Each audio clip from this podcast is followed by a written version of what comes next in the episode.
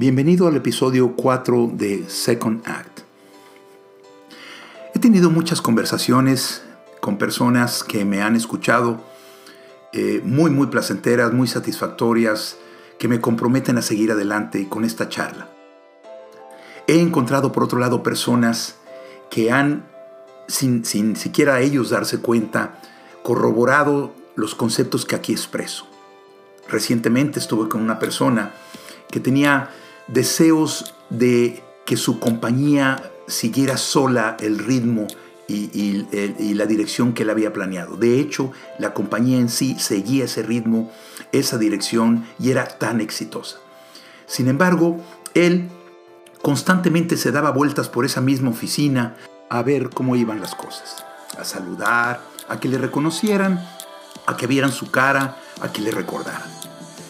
En realidad no, no era necesario que lo hiciera, no, no valía la pena que se diera la vuelta. El negocio, como digo, iba muy bien. Sin embargo, su vida no iba bien. Él, posteriormente a dejar esta compañía y con los mejores deseos, se había encontrado en el vacío completo. No había planeado el second act. Este, esta charla que tuve con esta persona me, de alguna manera, me solidificó la necesidad de que a cualquier edad nosotros tenemos por fuerza que ir planeando el siguiente paso, ya sea a los 16 años o a los 76 años. El siguiente paso, el second act. ¿Qué vamos a hacer cuando cierta cosa ya no sea tan importante? Cuando cierto evento, cuando cierta pareja, cuando cierta situación, cierta familia o cierto trabajo ya no representen aquella fuerza que nosotros, eh, que, o esa fuerza que a nosotros nos nutría. Por otro lado, un muy buen amigo de muchos años, al cual conocí en una empresa eh, muy grande, de, que había trabajado intensamente por 25 o 30 años en ella, añoraba su jubilación, dado que tenía enormes planes de una vida libre de las disciplinas propias de un horario o de un calendario. Él fue planeando paso a paso, invirtiendo poco a poco estructurando de manera eficaz aquel momento en que representaría su segundo acto, su second act. Él tenía grandes ilusiones de hacer cosas que nunca había hecho o que había anhelado hacer y solamente en la imaginación había logrado. Escalar, hacer vida naturista, eh, dedicarse más a, pasear en la naturaleza, viajar, invertir eh, dinero de otra forma en bonos, etcétera, a fin de poder entender las bolsas de valores. Hoy en día eh, lo veo, platico con él, nos comunicamos y encuentro que está contento, que es un hombre feliz. Su esposa está contenta, son una pareja muy bien avenida y que están siempre trabajando en pro de estar bien. Las diferencias entre el primer caso y el segundo caso son claras.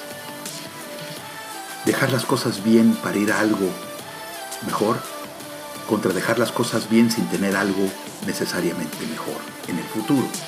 Cuando dejas algo que ya no te parece, que no te satisface, que no te compromete.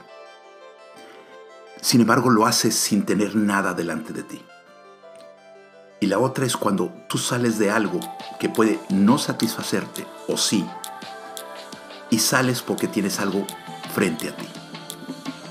Una cosa es dejar algo por desagradable y otra cosa es dejar algo por una nueva y mejor opción. Tener nada planeado contra dejar de hacer algo que no nos satisface y dejarlo bien porque vamos a algo nuevo, algo diferente. Una regla de oro del Second Act es que la acción que se, que se deja, que se abandona, de la que uno se despega, tiene que ser dejada en óptimas condiciones. Cualquier situación, relación de trabajo, relación de familia, relación de pareja. No vayas a una segunda opción sin haber dejado bien la primera opción. Porque esa insatisfacción de haber dejado la primera opción mal te acompaña en el second act. Te acompaña porque de alguna manera ese recuerdo que has dejado puede ensombrecer mucho del futuro que estás planeando. Deja las cosas porque vas a algo diferente. Probablemente en tu vida te has planteado que aquello que haces te da satisfacción muchas veces. Probablemente te da satisfacción en algunas partes y en otras no. Nunca nada tendrá una relación completa de satisfacción. Siempre es un balance de hechos, una ponderación de buenos y malos momentos. Cuando los malos momentos, cuando los, los estados de insatisfacción superan a los de satisfacción, es cuando ese balance, aún no en negativo completamente, cuando eso se presenta es que nosotros empezamos, o de alguna manera ya empezamos antes a planear el second act. Para que esa, digamos, llamarlo, por llamarlo de alguna manera, declinación en tu actividad actual, empiece a empujarte a hacer las cosas mejor que antes. O sea, deja una gran impresión de ti. Dejo este podcast con una pregunta directa para ti. Piénsala mucho antes de contestar. Háztela más de una vez. Y cuando la contestes, en auténtica y completa sinceridad te darás cuenta de que es el momento de seconar. Y esta pregunta se la hago a cualquier persona de cualquier edad.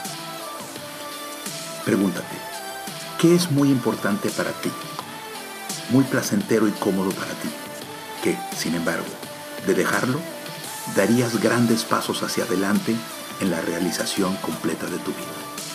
Te dejo con la pregunta, te agradezco tu atención y nos vemos en el siguiente episodio. Gracias.